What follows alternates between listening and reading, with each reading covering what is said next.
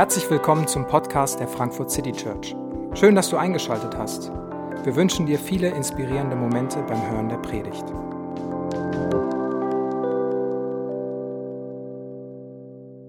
Hallo, guten Abend. Mein Name ist David. Ich bin Pastor hier. Schön, dass ihr, schön, dass du hier bist. Und äh, wir beschäftigen uns heute mit diesem Text, der viele theologisch große Wörter, die kein Mensch versteht, äh, irgendwie drin hat. Aber ich äh, verspreche, dass es ein ganz praktisches und ganz konkretes Thema werden kann. Denn Paulus beschäftigt sich hier mit der Hauptfrage, die die Leute, denen ihr diesen Brief schreibt, damals beschäftigt hatten. Und die Frage, glaube ich, ist gar nicht so weit weg von unserem Leben. Die Frage ist relativ simpel. Wie gelingt eigentlich mein Leben? Wie kann ich eigentlich ein gutes, glückliches, erfülltes Leben haben? Wie kann ich Zufriedenheit finden. Wie geht das eigentlich? Und es war wohl anscheinend so, dass diese Leute bombardiert waren von Ideen und Vorstellungen, wie ihr Leben gut gelingt. Und ich muss sagen, da kann ich mich sofort mit reinversetzen, weil ich bin auch immer wieder bombardiert von Vorstellungen, die Menschen haben. Ratschläge, die gut gemeint sind von Eltern, Verwandten und Freunden. Dinge, die man auf Werbeplakaten liest oder hört, was man unbedingt noch braucht zum Glück wie Beziehung auszusehen hat, wie man Karriere zu machen hat, bis wann man wo sein muss und was man am besten alles dabei tun und nicht tun sollte. Und es gibt diese lange Liste und diesen vielen Stimmen, die einen sagen können, so gelingt das Leben. Und keiner von uns läuft diesem Thema komplett weg, weil wir alle wollen, dass unser Leben gelingt. Also falls du jemand bist, der sagt, ich möchte, dass mein Leben einfach nur schief geht, dann bist du der Erste, den ich in der Form kennenlerne. Dann äh, Glückwunsch. Wahrscheinlich bist du auch der Einzige auf der ganzen Welt, dem so geht. Aber wir alle wollen, dass es uns gut geht. Und wir haben diese Kategorien. Wenn jemand uns fragt, hey, wie war deine Woche? Was hat deine Woche dominiert? Dann hast du eine Kategorie, die dir sagen kann, hey, das war gut, weil ich habe was geschafft. Ich habe meine To-Do-Liste abhaken können. Ich hatte inspirierende Begegnungen. Ich hatte Zeit für mich. Ich hatte Ruhe. Das sind gute Sachen. Und du kannst sagen, es war, war schlecht. Es war einfach nur stressig. Mit den Kollegen war anstrengend. Der Chef hat genervt. Ähm, Streit in Beziehungen. Einfach nicht zur Ruhe gekommen oder du bist krank gewesen. Das ist alles nicht gut. So, so gelingt Leben nicht, so soll mein Leben nicht aussehen. So, und in dieser Frage bewegt sich Paulus mit diesen Leuten. Und an den letzten Male haben wir versucht, so ein bisschen einzusteigen. Wir haben versucht, okay, das ist Jesus und der ist in euch und der will euch eine Hoffnung und eine Kraft geben. Aber jetzt für den restlichen Brief beginnt er sich darum zu drehen. Wie kann das aussehen? Was ist die christliche Idee für diese Frage. Mitten in all dem, was da an bombardierenden Ideen auf uns einprasselt. Und er beginnt mit einer Gegenüberstellung, wo er direkt wahrnimmt, wie es den Leuten geht.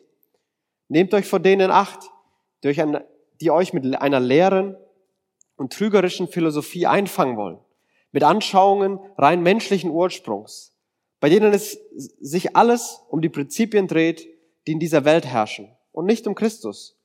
Dabei ist es doch Christus, in dem die ganze Fülle von Gottes Wesen in leiblicher Gestalt wohnt.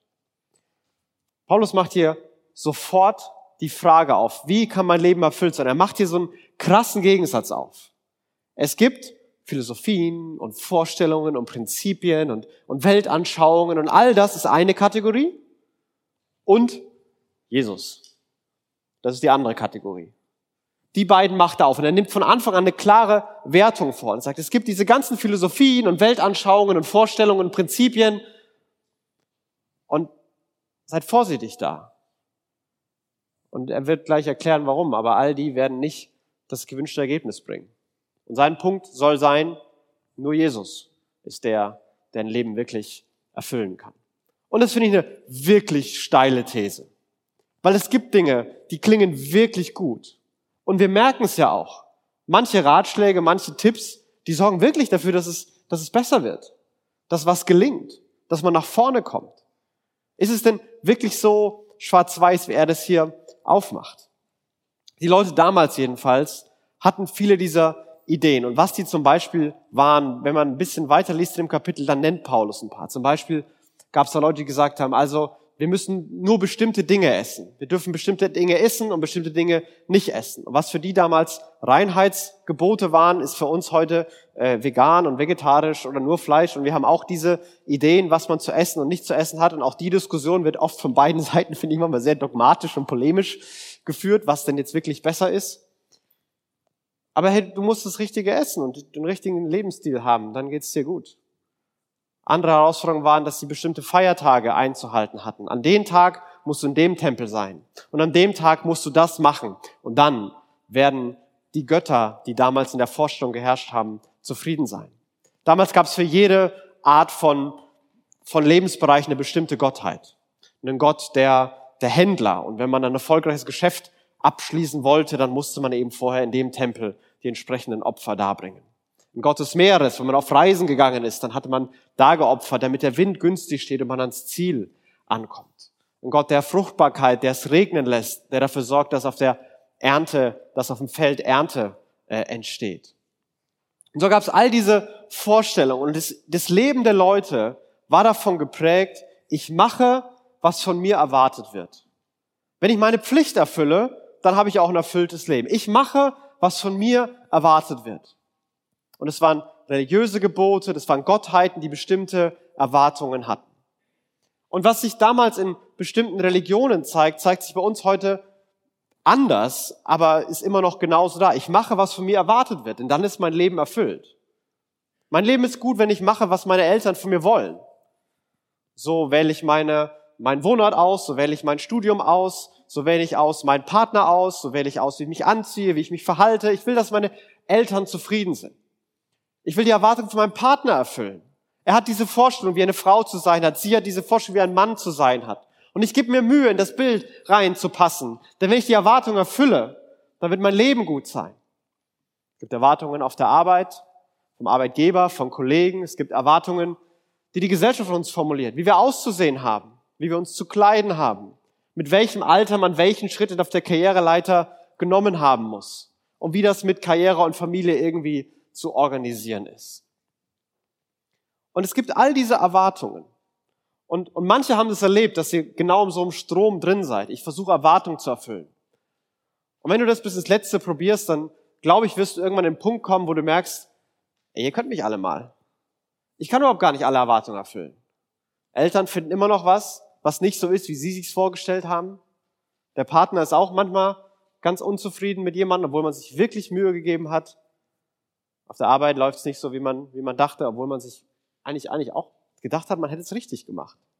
Und die Gesellschaft, die sagt einem sowieso immer, dass man nicht gut genug aussieht und weit genug gekommen ist und es gibt immer noch mehr und schöner. Und deswegen will ich keine mehr Erwartungen mehr erfüllen. Ich gehe ins, ins andere Extrem. Ich mache, was ich machen will. Ganz einfach. Denn wenn ich machen kann, was ich machen will, wenn ich mich selbst erfüllen kann, ja, dann, dann ist mein, dann ist mein Leben gut. Und wenn ich Lust drauf habe, in die Stadt zu ziehen, dann mache ich das. Wenn ich Bock auf den Job habe, ja, dann nehme ich den an. Wenn mich bestimmte Menschen nerven, ja, dann ziehe ich mich von denen zurück. Ich gestalte das selber, ist doch mir egal, was die anderen denken. Ich mache mich, ich erfülle mich selber. Und was am Anfang als eine große Befreiung erlebt wird, was ich gerade bei, bei Leuten sehe, die, die aus der Schule kommen oder von zu Hause aus in ein Studium gehen. Und manche von euch haben auch diese Geschichte, manche von uns haben diese Geschichten. Dass man sagt, ey, jetzt kann ich endlich entscheiden, was ich machen will. Und irgendwann merkt man so, oh oh, ich muss ja jetzt auch entscheiden. Jetzt gibt's ja niemand mehr, der mir sagt, was ich zu studieren habe, wo ich zu wohnen habe, ob ich erst Karriere machen soll und dann Familie oder andersrum.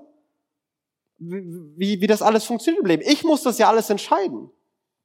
Und es gibt eine alte Bauernweisheit, die sagt, man hat die Qual der Wahl. Und mittlerweile gibt es genug Studien, die belegen, soziologisch und psychologisch, dass die Bauern damals schon recht hatten. Umso mehr Optionen wir haben, umso unglücklicher werden wir, umso überforderter werden wir.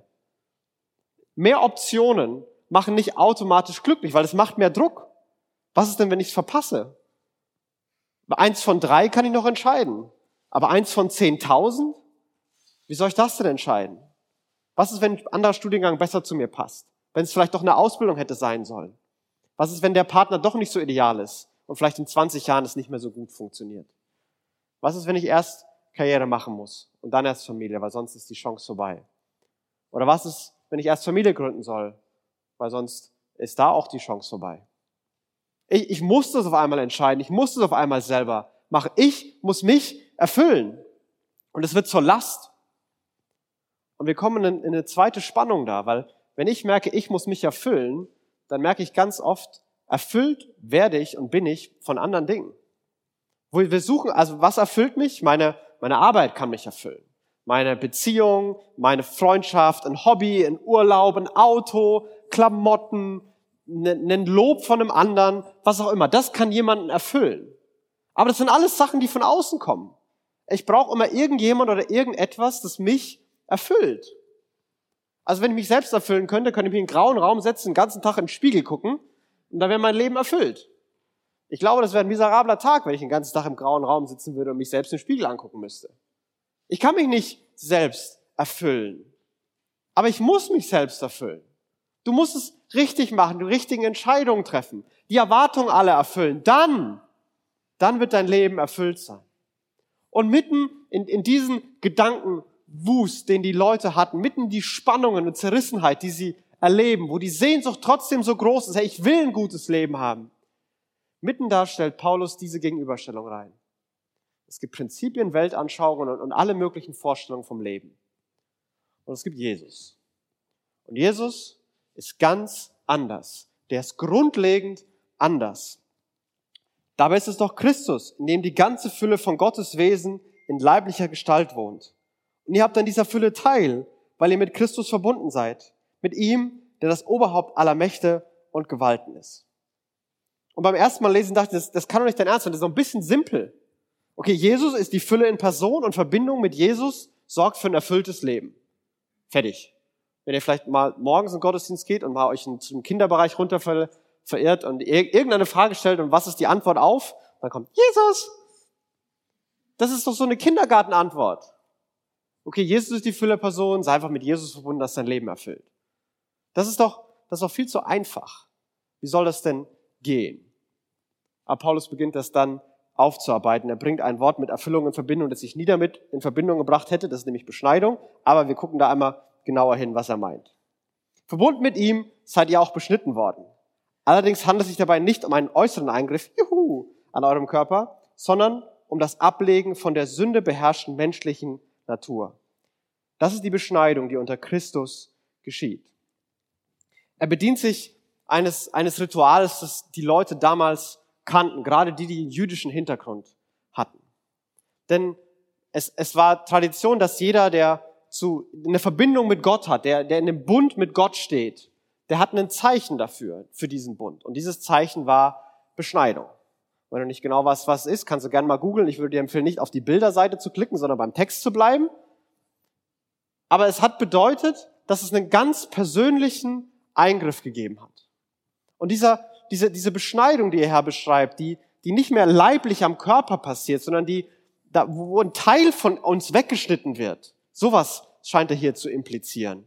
Das ist ein ganz persönlicher, ganz persönlicher Sache. Es gibt so, es kommt zu einem ganz persönlichen Bund mit Jesus. Also alle Leute, die Hosen tragen, denen siehst du nicht an, ob sie beschnitten sind. Aber jeder, der, der das ist, weiß das. Das ist was ganz Persönliches. Das ist was mit, mit mir und Gott. Und er nimmt hier Sprache, die, die sagt, da seid ihr in den Bund mit Jesus getreten. Und Bund ist ganz simpel äh, eine Beziehung, die auf Versprechen beruht. Wir haben das noch an einer einzigen Stelle in unserer Kultur, bei der Ehe. Wir haben einen Ehebund. Und der basiert auf Versprechen. In irgendwelchen Formen sagt Mann zu Frau und Frau zu Mann, ich werde dich lieben, in guten wie in schlechten Zeiten. Ob du krank bist, ob du meine Erwartungen füllst, was auch immer, ich werde dich lieben. Ich verspreche dir das. Das basiert darauf, dass ich was verspreche. Wenn, wir könnten das auch ändern. Wir können ja auch sagen, ich werde dich lieben, solange du so viel Geld verdienst. Ich werde dich lieben, solange du so gut aussiehst, solange du so lustig bist und solange ich es mit dir genieße. Das könnten wir ja auch sagen. Und manchmal funktionieren die Sachen vielleicht sogar implizit so. Aber das würde die ganze Romantik auf einer Hochzeit killen. Stell dir mal vor, du bist auf einer Hochzeit und dann sagt, wird sowas gesagt. Dann willst du doch nach Hause gehen. Ja, die haben eh keine Zukunft. Weil, weil es hier, das ist kein Bund. Ein Bund bedeutet, hey, ich verspreche dir was. Und es ist erstmal gar nicht so wichtig, wie du reagierst. Es ist gar nicht mal so wichtig, wie du dich verhältst. Wir, wir treten in den Bund. Und Paulus sagt hier, ihr, könnt, ihr seid mit Jesus in den ganz persönlichen Bund getreten.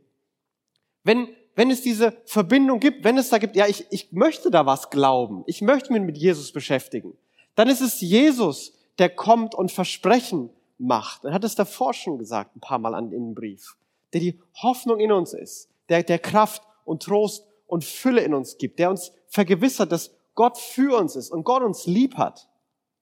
Und da gibt's keine Fußnoten von wenn du und, und falls du. Und damit ist Jesus auch so einzigartig. Denn all die anderen Gottheiten, die damals, die es damals gab, wenn du nicht geopfert hast, dann hat es auch nicht geregnet. Das war die Vorstellung. Ganz einfach. Wer nicht sein Teil tut, dann sagen sie Gott, Götter auch, du kannst mich mal. Und wir haben es nicht mehr mit Göttern, aber wer auf der Karriere nicht die entsprechende Leistung bringt, ja, der hat eben Pech gehabt. Wer in der Beziehung sich nicht entsprechend verhält, ja, dann beendet man eben die Beziehung.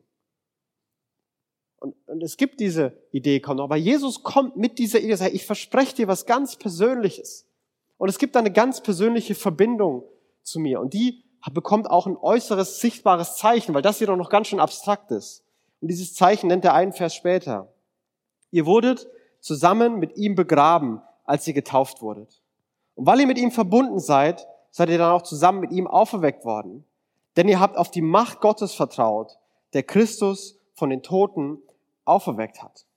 Die Taufe wird hier genannt als das Zeichen der Verbindung mit Jesus. Und, und Taufe symbolisiert, und Paulus erklärt es hier ganz kurz, Taufe symbolisiert, dass man mit Jesus stirbt, also man wird untergetaucht und man wird quasi in die Erde gelegt, ins Grab gelegt und dann hoffentlich schnell wieder hochgeholt und man ist zu neuem Leben. Es ist eine grundlegende Erneuerung passiert. Diese, diese innere Beschneidung, die er nennt, die wird symbolisiert mit, mit Sterben und neues Leben haben. Die ist so grundlegend, die ist so anders, die ist so neu.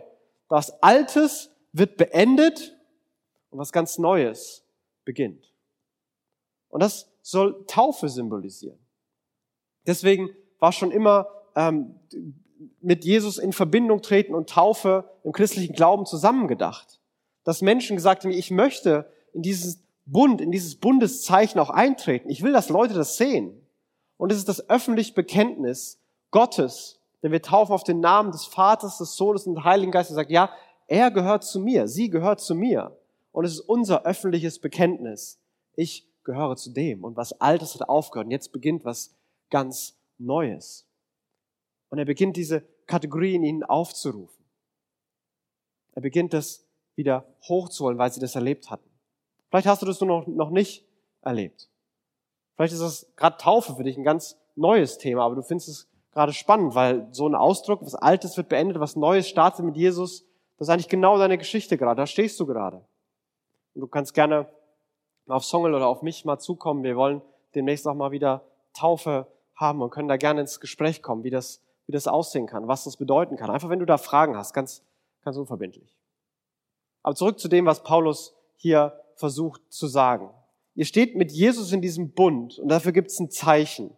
Und dann sagt er, ja, Gott hat euch zusammen mit Christus lebendig gemacht. Das ist schon passiert, ihr seid schon lebendig. Ihr wart nämlich tot, tot aufgrund eurer Verfehlungen und wegen eures unbeschnittenen sündigen Wesens. Doch Gott hat uns aus all unseren Verfehlungen vergeben. Die erste Frage, die ich mir gestellt hatte, ist, was denken denn Leute, wenn die so einen Satz lesen? Ihr wart nämlich tot in euren Sünden und euren Verfehlungen. Alles klar, nächste Woche holen wir einen anderen Prediger. Wenn der so einen Quatsch sagt, dann machen wir was anderes nächste Woche.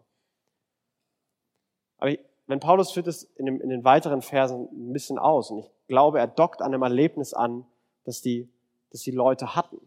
Denn was er hier mit diesem, diesem toten Zustand meint, in dem er sagt, wart ihr mal drin. Dieser tote Zustand zeichnet sich dadurch aus, dass man sagt, meine Erfüllung ist das Wichtigste überhaupt dass diese Idee in uns präsent ist. Meine Erfüllung ist das Wichtigste überhaupt. Und ich kann jetzt schon sagen, dass es deine Erfüllung nicht ist. Weißt du warum? Weil es nämlich meine ist. Meine Erfüllung ist die wichtigste. Und was ich damit auch sage ist, ihr könnt alle machen, was ihr wollt, solange ihr meiner Erfüllung nicht im Weg steht. Aber im Zweifel müsst ihr machen, was mich erfüllt.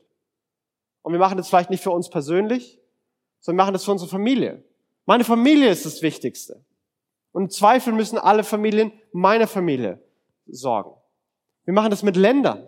Mein Land ist das Wichtigste. Und im Zweifel müssen alle Länder für mein Land sorgen.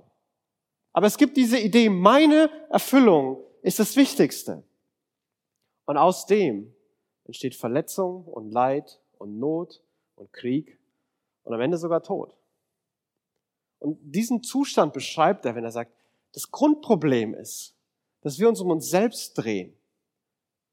Aber wenn man das schon beginnt zu begreifen, und ich glaube, der, der erste Schritt und die erste Erkenntnis im christlichen Glauben ist, ist, ist ganz einfach zu sagen, ich drehe mich um mich selbst und das ist ein Problem.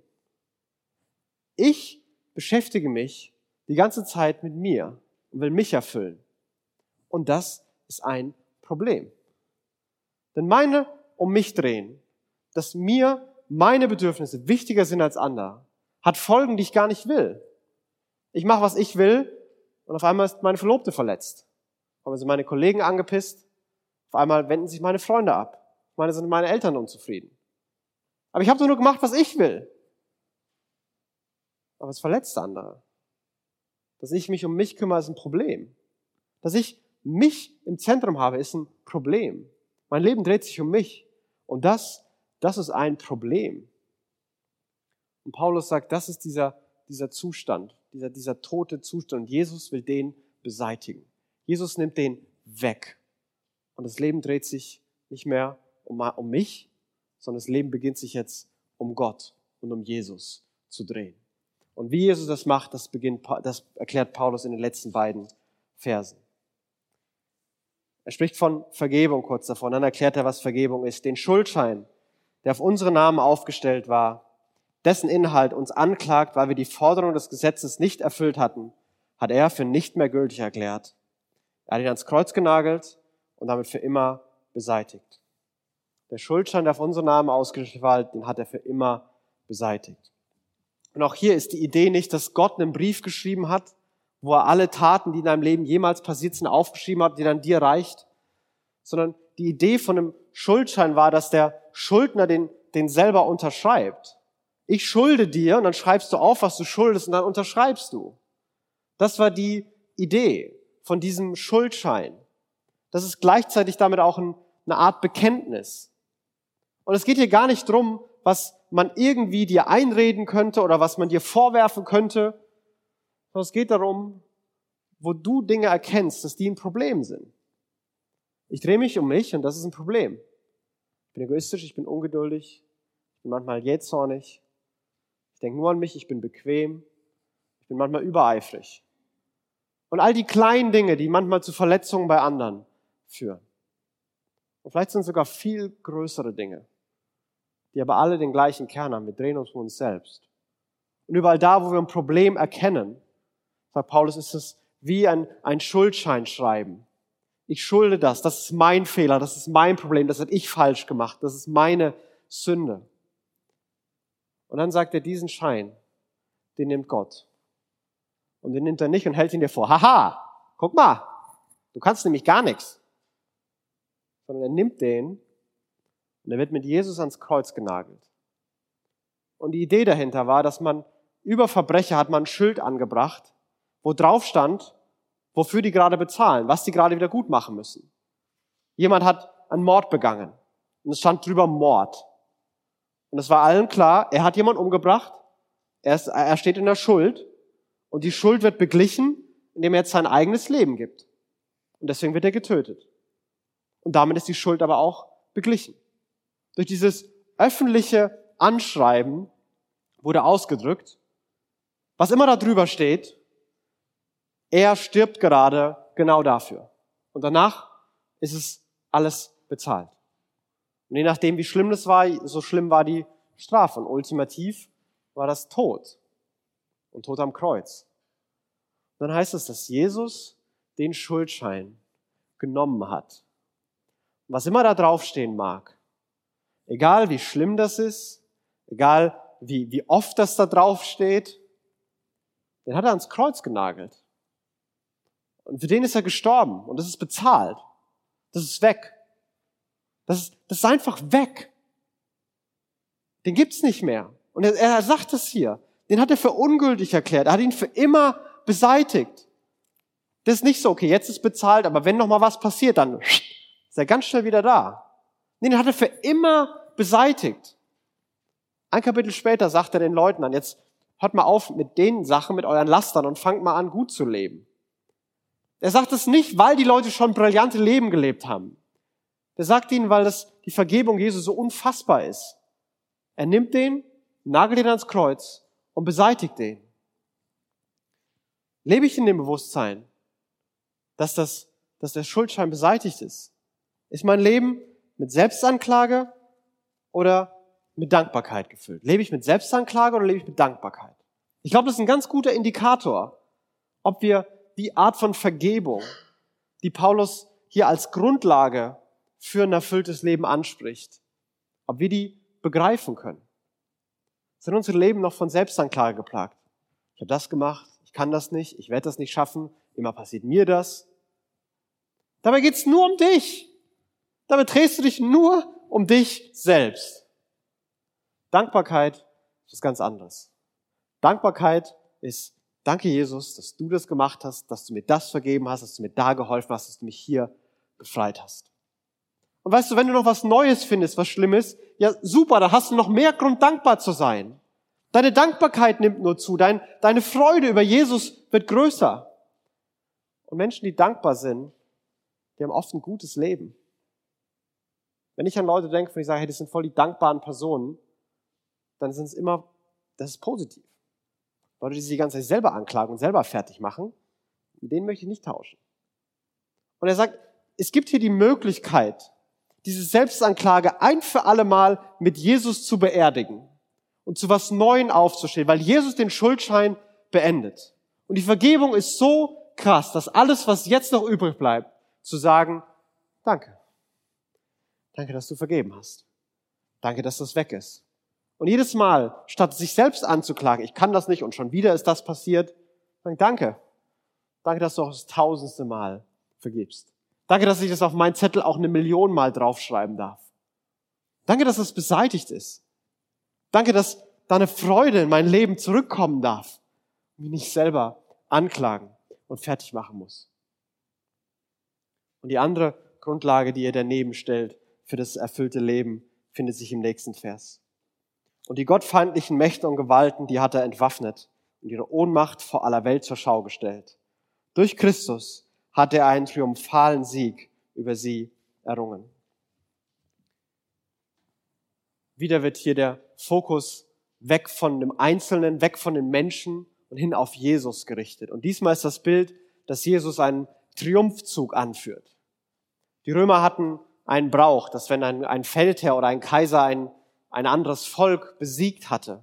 Dann hat man die Reichen und Mächtigen oder die Soldaten dieses Volkes genommen und der Kaiser ist auf einem schönen Wagen ganz entspannt durch die Stadt gecruised und hat sich zujubeln lassen. Und dahinter, manchmal nackt, manchmal in Lumpen, in Ketten, war der andere König, waren die anderen Feldherren, waren die anderen Soldaten. Als Zeichen der, der Macht des Kaisers und der Ohnmacht der Besiegten. Ich bin so mächtig, dass wenn ich euch durch die Stadt ziehen will, um mich bejubeln zu lassen und euch bloßstellen will, dann kann ich das machen. Und ihr könnt gar nichts dagegen tun.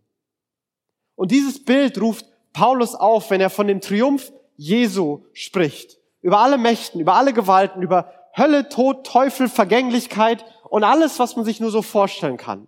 Jesus ist dieser Triumphale, der mit dem Triumphzug voranzieht und die Ohnmacht der anderen offensichtlich macht. Der bejubelt wird, der bestaunt wird, dessen Sieg, Größe und Macht im Zentrum steht und der uns staunen lässt und jubeln lässt. Und dadurch kann eine Freiheit in das Leben der Leute kommen. Denn für die Leute damals muss es ein, ein Schock gewesen sein, dass ihnen jemand sagt, wisst ihr was? Wenn ihr an Jesus glaubt, müsst ihr nicht mehr in den Tempel gehen. Euer, euer Feld wird auch so genug Ernte haben. Denn Jesus kann das machen. Ihr werdet auch so wirtschaftlich Erfolg haben. Denn Jesus kann das machen. Und es ist mit Angst verbunden. Wenn ich das nicht mache, wenn ich die Erwartung nicht erfülle, dann, dann nimmt mir das was weg, dann verpasse ich was, dann verliere ich was. Wir haben das genauso. Wie wir auf unsere Karriere, auf unsere Beziehung, manchmal machen uns ganz schön Angst. Wir können uns ganz viele Szenarien ausdenken, die uns Angst machen. Wir haben Angst, was zu verpassen, wir haben Angst, was falsch zu machen oder wir haben Angst, was zu verlieren. Was auch immer. Aber Paulus will sagen, die Angst, die will Jesus durch Freiheit tauschen. Weil Jesus dieser triumphale Sieger ist, der in den Triumphzug voranzieht. Und all das, was die euch auch immer androhen mögen, dann lasst es nicht mehr regnen. Ja, so what? Jesus hat die Welt gemacht, der kann es auch regnen lassen. Was ist das Schlimmste, was euch antun können? Ja, dass ihr durch irgendwas am Ende sterbt. Ja, kein Problem, ihr kennt den, der euch auferstehen lässt. Wovor habt ihr denn noch Angst? Er versucht dieses Bild aufzurufen. Hey, ihr seid frei. Ihr müsst keine Angst mehr haben, was zu verpassen. Ihr müsst nicht mehr Karriere machen. Euer Leben ist auch so erfüllt. Aber, wisst ihr, ihr seid jetzt frei, um mit einer neuen Gelassenheit Karriere zu machen. Ihr müsst nicht mehr Familie haben, damit euer Leben erfüllt ist.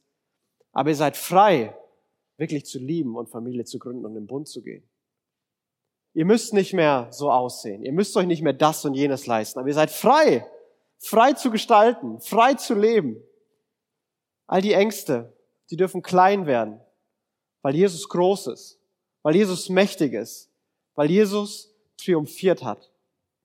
Und so, so versucht Paulus ihnen hier zwei Grundlagen zu legen. Ihr seid in einem Bund mit Jesus, der auf den Versprechen Jesu beruht. Und das bedeutet, dass Vergebung wirklich da ist, dass der Schuldschein beseitigt ist und ihr in Dankbarkeit leben könnt. Und das bedeutet, dass Jesus triumphiert hat und gesiegt hat und eure Ängste wegkommen können und ihr in Freiheit leben könnt. Dass eure Leben auf einer dankbaren und freien Grundlage basieren können. Und er will Ihnen das vor Augen malen. Und bevor wir über irgendwas Neues reden, wie ein neues, gutes Leben aussehen kann, wie man es gestalten kann, muss die Grundlage liegen. Und die Grundlage kann nicht Angst und Selbstanklage sein. Da kriegen wir nie was drauf gebaut. Die kriegen wir nie was drauf gebaut.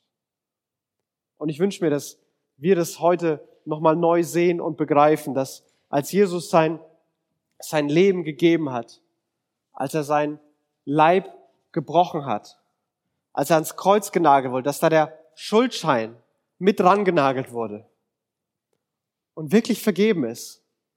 Und alles, was dir bleibt, ist Danke zu sagen. Dass deine Selbstanklage hier und heute ein Ende haben kann. Weil Jesus es beseitigt hat. Und du kannst Danke sagen. Und alles, was dir noch mehr auffällt an Fehlern an dir, hey, dann kannst du noch einmal öfter Danke sagen. Und Jesus möchte uns diese Grundlage geben. Und Jesus hat sein, sein Blut für uns vergossen. Er hat triumphiert. Er macht uns neu. Er sagt, ich gebe mein Leben für euch. Wieso sollte ich was anderes euch vorenthalten? Tod und Grab konnten mich nicht aufhalten. Ich bin auferstanden. Ihr müsst keine Angst mehr haben. Ich bin bei euch. Ihr müsst euch nicht in Ängsten verlieren. Ihr dürft vertrauen. Ihr dürft mir glauben. Ihr seid frei.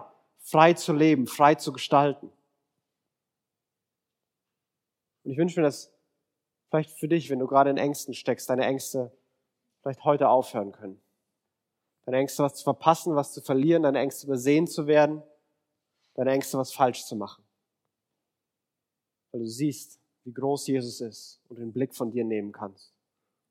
Und das ist der Schlüssel in all dem. Nicht mehr um uns selbst drehen. Auf Jesus gucken, der vergibt, und auf Jesus gucken, der befreit. Lass mich ein Gebet sprechen. Die Abendmahlshelfer dürfen gern schon nach vorne kommen, auch der Band, die nach vorne kommen kann, was auszahlen. Aber ich möchte noch ein Gebet sprechen, bevor wir singen äh, und Abendmahl feiern.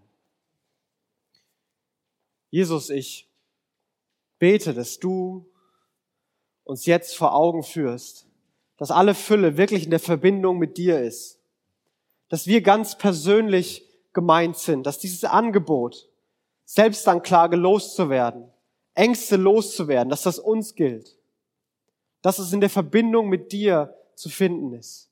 Dass Erfüllung in der Verbindung mit dir zu greifen und zu erleben ist. Jesus, du siehst die von uns, die sich manchmal selbst so zerreißen und zerlegen, wo wir uns selbst verachten und selbst verurteilen. Und ich bete, dass das aus unseren Herzen rauskommt, dass du das wegschneidest und Dankbarkeit den Platz einnimmt. Du siehst die von uns, die von Ängsten und Sorgen geplagt sind, die nachts wach liegen, die nicht wissen, was nach morgen kommen wird. Und ich bete, dass du in unsere Herzen eine Freiheit hineingibst und uns die schenkst. Und Jesus, ich bete, dass wenn wir jetzt singen, wenn wir feiern, das Abendmahl, dass wir unser Blick auf, auf dich richten. Dass wir erkennen, dass unser Problem ist, dass wir uns so oft um uns selbst drehen. Dass wir uns jetzt in der kommenden Zeit um, um dich drehen. Und wer du bist, was du getan hast und auf welche Grundlage du unser Leben stellen willst. Jesus, begegne uns. Hier und jetzt. Amen. Wir wollen jetzt Lieder singen, um auch zu reagieren und das auszudrücken, auf Jesus zu gucken. Während der Lieder wollen wir Abendmahl feiern. Ihr könnt während der Lieder nach, nach hinten gehen. Wenn ihr nach hinten geht, dann wird rechts der Wein sein und, und links wird der Saft sein. Und ihr könnt ein Stück Brot abbrechen, eintauchen und zu euch nehmen. Und die beiden werden euch zusprechen, das ist Jesu Leib für dich und Jesu Blut für dich. Der meint dich ganz persönlich. Wenn du sagst, ich wünsche mir bei irgendeiner Frage, irgendeinem Thema, dass jemand mich segnet, dass jemand für mich betet, dass jemand mir mal zuhört. Hinten wird Zongel und andere sein, die so einen grünen Button haben. Könnt da gerne hingehen, die werden dann so ein bisschen auf die Seite durchgehen, dass ihr Ruhe habt und, und einfach segnen, beten oder da sein. So möchte ich dich einladen, zu singen zum Abendmahl. Komm, seh, schmecke und erlebe, wie voller Liebe und voller Gnade dieser Jesus für dich hier und heute Abend ist. Wir hoffen, die Predigt hat dich inspiriert. Wenn du uns kennenlernen möchtest, dann schau einfach mal auf unsere Homepage www.frankfurtcitychurch.de oder besuche uns in unseren Gottesdiensten. Bis dann!